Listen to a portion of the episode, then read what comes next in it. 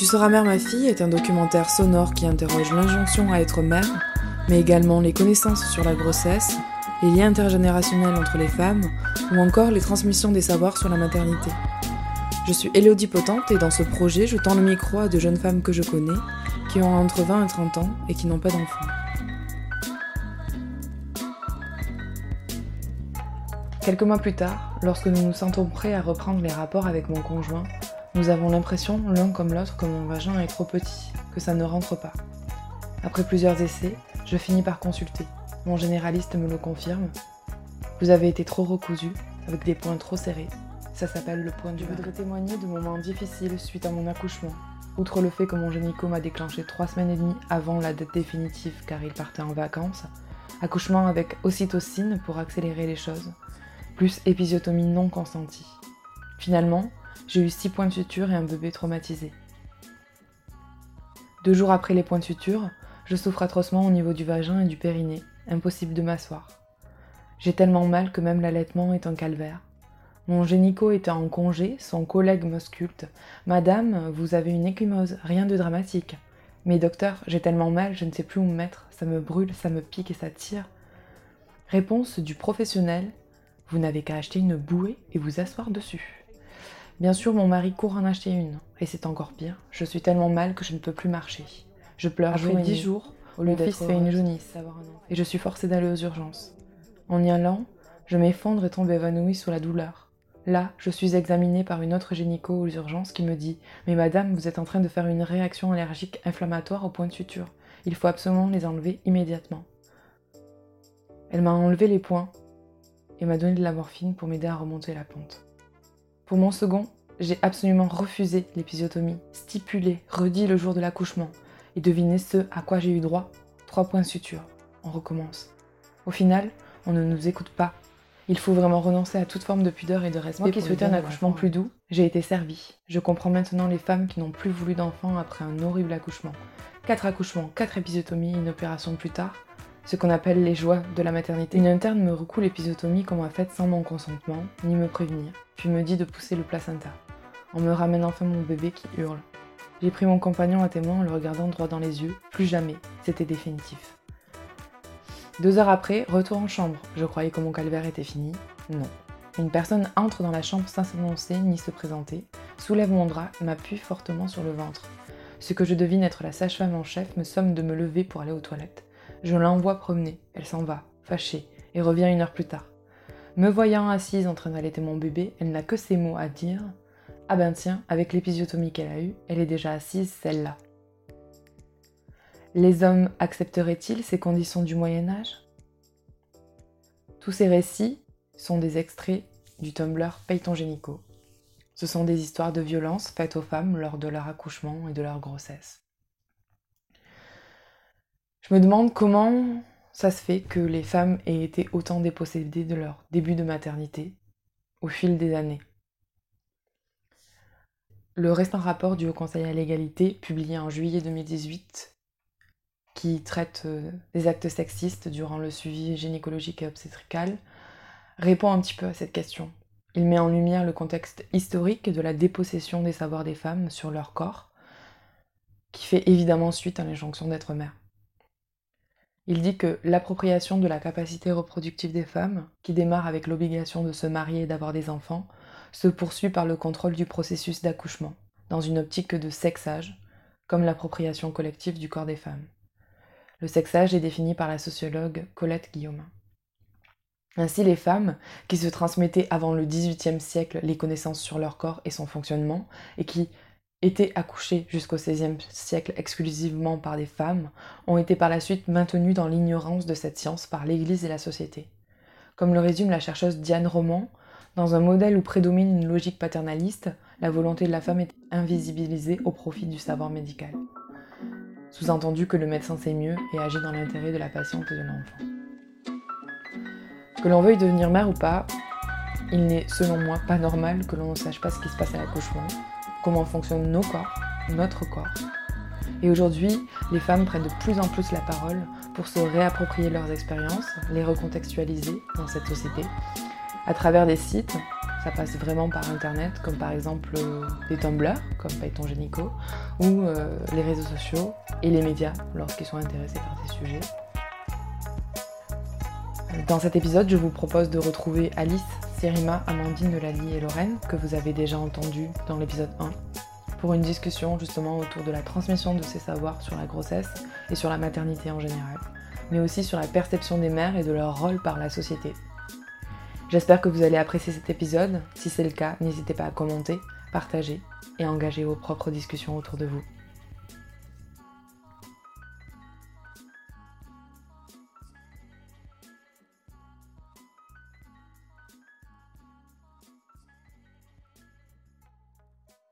Euh, elle m'a parlé de sa maternité, mais euh, on n'a jamais parlé de moi, mère après, disons, parce que c'est un projet, elle le sait, euh, pour moi qui est dans longtemps, quoi. Et...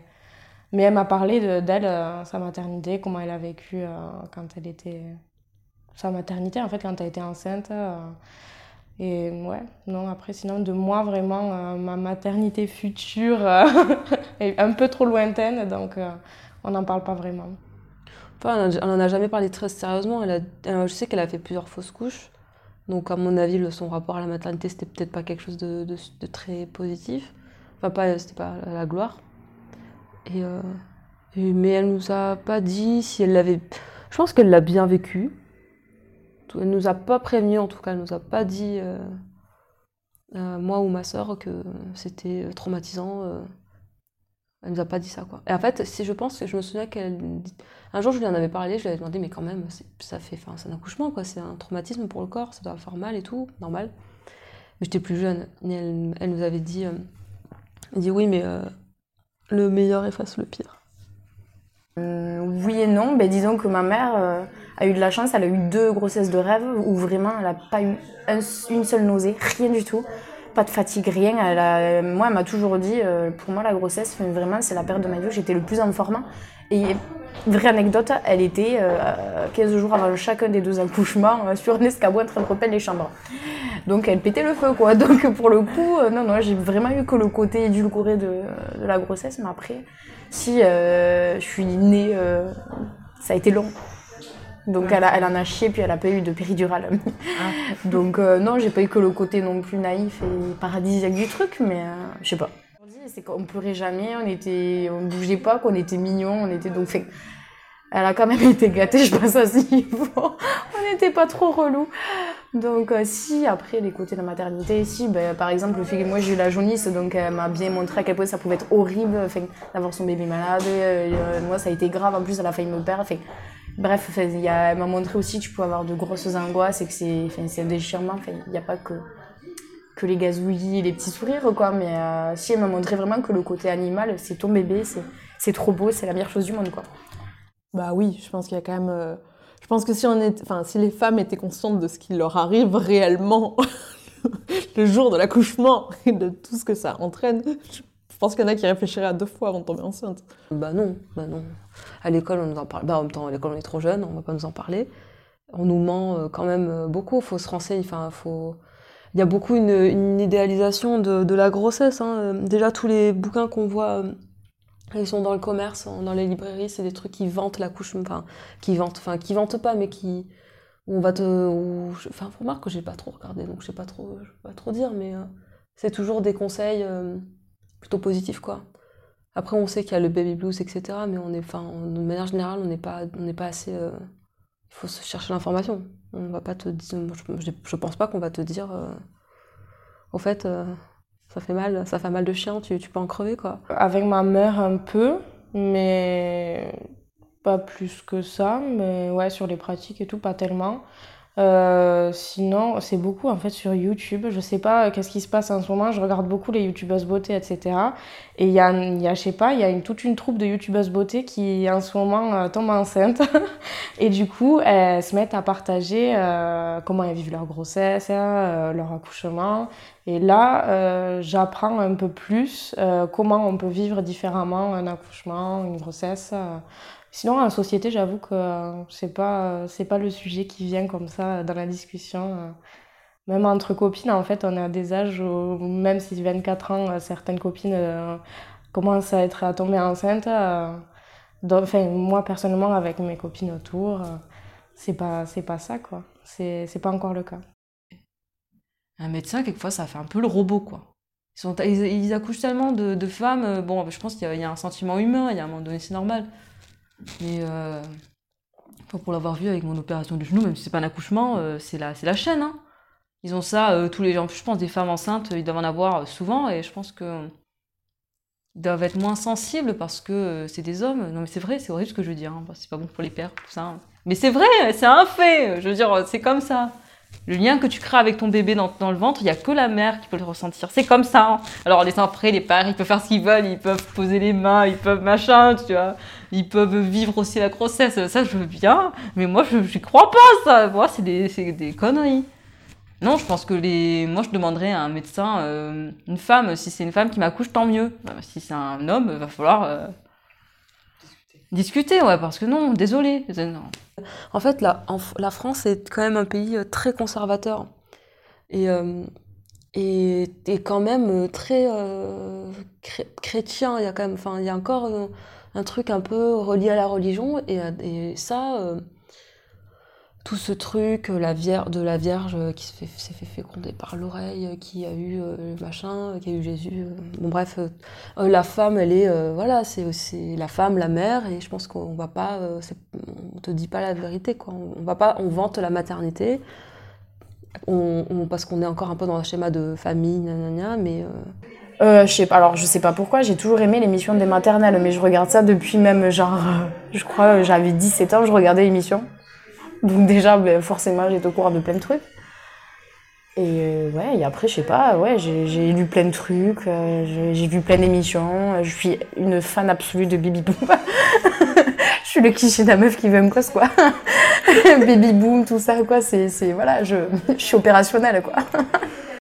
J'ai jamais eu à l'école un cours sur la grossesse. C'est incroyable parce que c'est un truc. En plus, tu vois, quand tu penses, t'es- je pense, en plus, tu, à part euh, le, le- c'est le gynéco ou l'obstétricien que tu vas voir, mais euh, c'est quelque chose qui est un peu. Je sais pas si c'est tabou, tu vois, ou si c'est euh, c'est pas étudié, donc tu peux pas savoir. Et en plus, tu idéalises un peu la chose, quoi. Quand on te dit, ouais, t'es enceinte, oh, c'est beau, tu vois. Mais on te dit pas la, la, la réalité, les douleurs.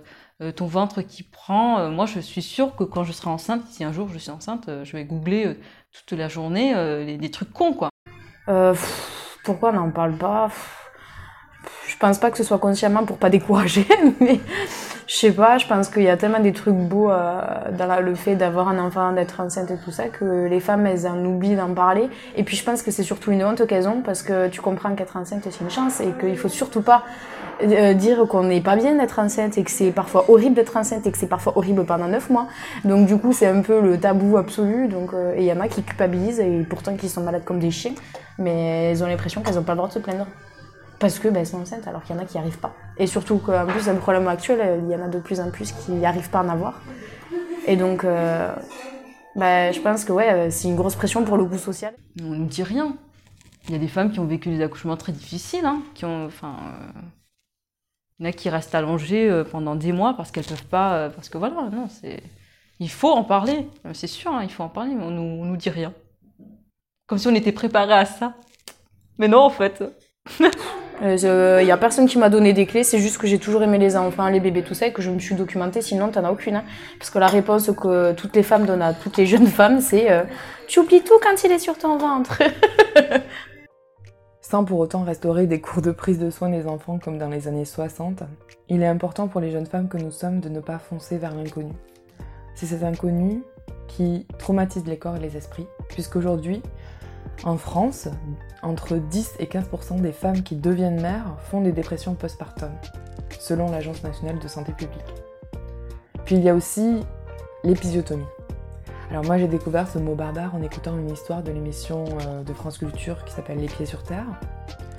Et cette histoire elle était tellement monstrueuse que j'ai failli m'évanouir en l'écoutant. Je ne savais rien de cette pratique qui est quand même plutôt courante dans les hôpitaux et cliniques de France puisque une femme sur cinq a une épisiotomie lors de son accouchement. Pour les premiers enfants, euh, 35% des femmes ont euh, une épisiotomie. Euh, il y a des CHU qui sont exemplaires, comme celui de Besançon, avec un taux de 0,3% d'épisiotomie, c'est-à-dire que Ça prouve bien que ce n'est pas nécessaire. Et il y a d'autres euh, structures qui battent des records avec des taux allant jusqu'à 40 ou 60%. Mais qu'est-ce que c'est que l'épisiotomie? C'est un acte chirurgical où le médecin vient inciser le périnée pour faire passer le bébé plus facilement. Euh, quand c'est trop compliqué, l'incision peut aller du vagin à l'anus. Mais aujourd'hui, beaucoup d'épisiotomies sont pratiquées par habitude et sans consentement. Un autre phénomène qui fait suite entre guillemets à l'épisiotomie, appelé le point du mari, euh, est également de plus en plus dénoncé. Le médecin, en fait, vient recoudre l'épisiotomie en rajoutant des points pour que le compagnon de la femme puisse ressentir plus de choses lors de la pénétration quand ils reprennent une vie sexuelle. Oui, nous sommes en France et oui, nous sommes en 2018. Ah, carrément, j'ai trop peur de la grossesse. En fait, j'aimerais bien être maman un jour, mais euh, la grossesse, le fait d'avoir euh, un être en soi qui grandit, ça me fait super peur. Moi, déjà, tu vois, j'aimerais. Si je pouvais juste euh, porter l'enfant et, et accoucher sans douleur, ce serait génial. Moi, ce qui me fait le plus peur, c'est si je tombe enceinte, c'est de voir mon ventre dégueulasse. non, mais pour moi, c'est une tragédie, quoi. Je veux dire, euh, je sais que c'est normal, c'est le corps, c'est comme ça, les organes ils bougent et tout, mais pour moi, c'est. En plus, j'ai trop peur, quoi. Et ce qu'on entend en effet sur les, les... ce qui se passe dans les hôpitaux euh, au niveau des accouchements, euh, quand tu vois actuellement que les, césariennes, elles sont plus. plus Enfin, qu'il y a plus de césariennes que des accouchements naturels, tu te dis, mais en fait, pourquoi En fait, je sais pas, on n'est pas des robots, enfin. Enfin, moi, si j'ai l'occasion d'accoucher naturellement, je le ferai. Après, euh, en soi, j'ai ouais, j'ai trop peur. Non, je sais pas, ça me fait pas peur, c'est, je suis peut-être euh, tarée. je sais pas. Non, ça me fait pas peur, mais rien du tout. Et pourtant, euh, Dieu sait que je connais tous les, tous les côtés noirs de le- la force, mais euh, ça me fait pas peur du tout. Mon corps, voir mon corps changer, ça me ferait vraiment peur. Et là, vraiment, ça, ça me ferait bader, quoi. ça me ferait très, très peur. Faudrait que je me... Alors qu'il y a des meufs, je me souviens, j'avais lu des articles comme quoi elles se sentent super féminines. Je pense que ça peut être... Ça, ce sera pas le cas, je pense que j'ai flippé. Je, sais- pas. Je me vois pas... euh, Je me vois... De suite, là, je me vois pas du tout enceinte. Ouais, l'accouchement, ça a l'air chiant, ça a l'air difficile. hein. En même temps, c'est un traumatisme. Ça a l'air- de faire mal, alors ça me fait flipper. Puis ouais, non. En plus, on te prend pas, voilà, l'épisotomie, tout ça, on te prend pas forcément en compte. euh. Euh, alors, je pense que euh, j'ai l'appréhension de la maternité, enfin de la grossesse, oui, pas de la maternité, c'est plus ou moins lié, mais c'est pas le même processus. J'ai l'appréhension de la grossesse, mais plus parce que, parce que j'ai conscience que la vie intra-utérine et avant de naître est hyper importante pour le conditionnement de l'enfant, pour le conditionnement de toute sa vie, et que je pense que je serais hyper, méga, giga stressée. Et, euh, et je sais que ce serait pas bon pour lui. Euh, après, le truc de. Ouais. Ouais, c'est plus. En fait, c'est plus ce côté-là qui m'inquiète que euh, vraiment que le corps se déforme ou. Bon, je trouve que c'est un processus assez obscur et assez fou et incroyable et que j'ai un peu de mal à conscientiser en tant que, en tant que tel, mais c'est pas, ouais, c'est plus ce truc-là d'avoir peur de pas transmettre les bonnes choses en fait. L'éducation, après, c'est autre chose. C'est, ça fait peur parce qu'on a peur de pas pouvoir euh, arriver à, à éduquer correctement euh, un petit enfant, quoi. Mais euh, vraiment, la grossesse dans le côté euh, physique, c'est quelque chose qui, ouais, qui me fait peur pour le moment. Je pense que ça vient plus de moi. C'est, vrai qu'on en parle enfin, sur YouTube, des trucs comme ça. On voit de plus en plus euh, des filles qui racontent leur accouchement ou des trucs comme ça. Ça s'est bien ou mal passé. Euh, certains cho- ont des choix euh, au niveau de l'accouchement à la maison, à la maternité, etc. Mais euh, ça ça m'a pas trop influencé euh, par rapport au fait que j'ai peur. Je sais pas, c'est plus moi, j'ai toujours eu un peu peur de ça.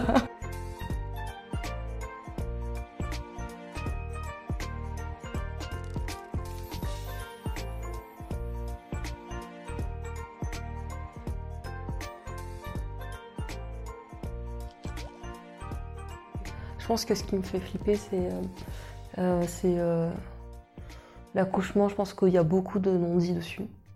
On commence un peu à lever le voile parce qu'auparavant, euh, bah, on prévenait pas les femmes en fait. Je- On, leur disait pas qu'il il pouvait y avoir une épisiotomie. les, ben, les trucs comme, trucs comme ça, quoi. Mais et, moi, ça me fait, quand tu lis certains témoignages, ça fait, ça donne pas envie. Tu te dis, mais c'est quand même chaud. Enfin, c'est, c'est une, enfin, on te, alors, les- t'as un- pff, c'est certaines femmes qui se sentent, euh, quand on, leur, on lit leurs témoignages, elles se, elles se sentent à un moment donné comme des, je sais pas, des, des, pff, à la chaîne, quoi. Est-ce que tu sais ce qu'est une épisiotomie? Je sais pas. T'as envie de savoir ou pas? Euh, Est-ce que c'est pas un truc où tu recoues. euh, L'épisiotomie, c'est quand on, on te coupe le vagin Mmh. jusqu'à l'anus Oh putain. pour faire passer le bébé plus vite. Et ça touche près de 3 femmes sur 4, un truc comme ça. Et non, ça me fait pas peur parce que bah, c'est- clair que c'est dégueulasse, hein, mais bon, euh, si je peux éviter, il y a des, des choses à faire pour euh, l'éviter. Et je pense que je ferai toutes ces choses-là, ou du moins j'essaierai dans la mesure euh, du possible euh, pour l'éviter. Si vraiment ben, je dois passer par là, ben, tant pis, hein, quick quick. Euh, L'épisiotomie, mais j'en ai entendu parler là, mais il y a pas longtemps, mais je saurais pas dire. Je pense qu'on n'est pas assez au courant et je pense qu'il y a encore plein de jeunes, jeunes filles et jeunes femmes qui sont, savent, savent pas ce que c'est et ça c'est c'est grave et en plus les on, on commence à le- pareil à lever le voile parce qu'il y a des, des femmes qui en parlent moi je pense au dessin d'Emma qui en a parlé euh, qui en a assez bien parlé donc euh, et d'ailleurs moi c'est comme ça que j'ai compris d'ailleurs que j'ai su que déjà ce que c'était vraiment et en plus euh, tout le mystère et puis non et puis je pense que là surtout notre euh, surtout encore notre génération et les générations des médecins euh, qui enfin qui le pratiquent, qui le pratiquent ou qui, comme on commence à en parler maintenant, peut-être qu'il y aura un changement dans quelques peut-être pas, non, peut-être dans 10 ans, mais à mon avis, c'est pas gagné. hein. Par contre, va falloir, tu vas voir là, ça. Moi, ça va pas passer ça. hein.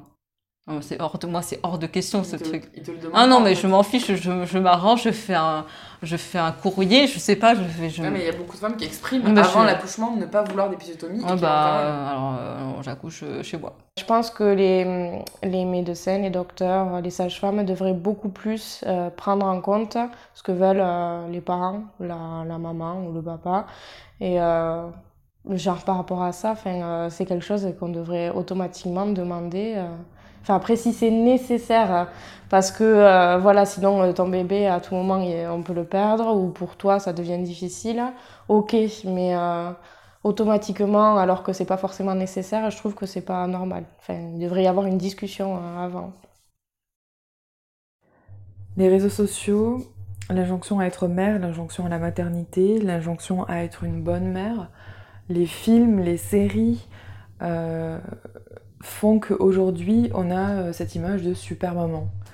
Euh, Emma, euh, la bédéiste euh, qui a publié toute une série sur la charge mentale, a enfin posé le doigt sur tout ce que ressentaient ces femmes. C'est-à-dire que une mère aujourd'hui doit travailler, doit être douée dans son travail, mais doit être aussi une bonne mère, toujours prête à, à tout faire, à amener ses enfants euh, faire du sport, à, être euh, toujours euh, jolie, à entretenir son corps, à donner à manger euh, à ses enfants de façon euh, bio et équilibrée, à, surveiller voilà, ses enfants, à éduquer ses enfants. Et tout ça fait qu'on a cette image de super maman. Et il est vrai que euh, Instagram a fortement renforcé ça, puisque aujourd'hui, euh, on voit de plus en plus euh, de mamans qui, qui posent avec leurs enfants comme si la vie était parfaite, mais on n'a pas les coulisses. Et, c'est vrai que ça peut décourager. Euh, à l'inverse, on a aussi tout le, l'autre côté euh, de la maternité où euh, Internet et les réseaux sociaux sont quand même utilisés également pour dire que euh, les femmes qui sont mères ne sont pas des mères parfaites et ne pourront jamais être des mères parfaites puisque elles sont des êtres humains. Bah ouais, c'est malheureux à dire, mais attends, on est encore dans cette idée, hein, la mère qui, femme au foyer, euh, qui aussi, donc qui s'occupe des enfants, qui va au boulot, tranquille, euh, qui, euh, qui doit faire à manger, qui doit nourrir le chien, qui doit nanani, tu vois. Enfin, je veux dire, il y a abandonné, non. Enfin, tu peux pas tout faire. C'est pour ça d'ailleurs qu'on sollicite les hommes, c'est normal. Faut arrêter, on n'est pas des. Je pense que tu, je pense qu'il y y a beaucoup de femmes qui arrivent, tant mieux, mais je, je pense que la réalité des choses, c'est que c'est très difficile et que bah, il faut s'adapter. Et encore une fois, les, les, les hommes, ils pensent que c'est un truc inné, quoi. C'est un truc euh, comme si c'était naturel pour nous. Ah, mais moi, j'en ai déjà entendu des conneries comme ça, hein, de- des, des mecs qui disent que pour nous, euh, déjà faire passer le balai, c'est dans les gènes. Tu te rends compte, c'est incroyable. Donc, euh, t'imagines.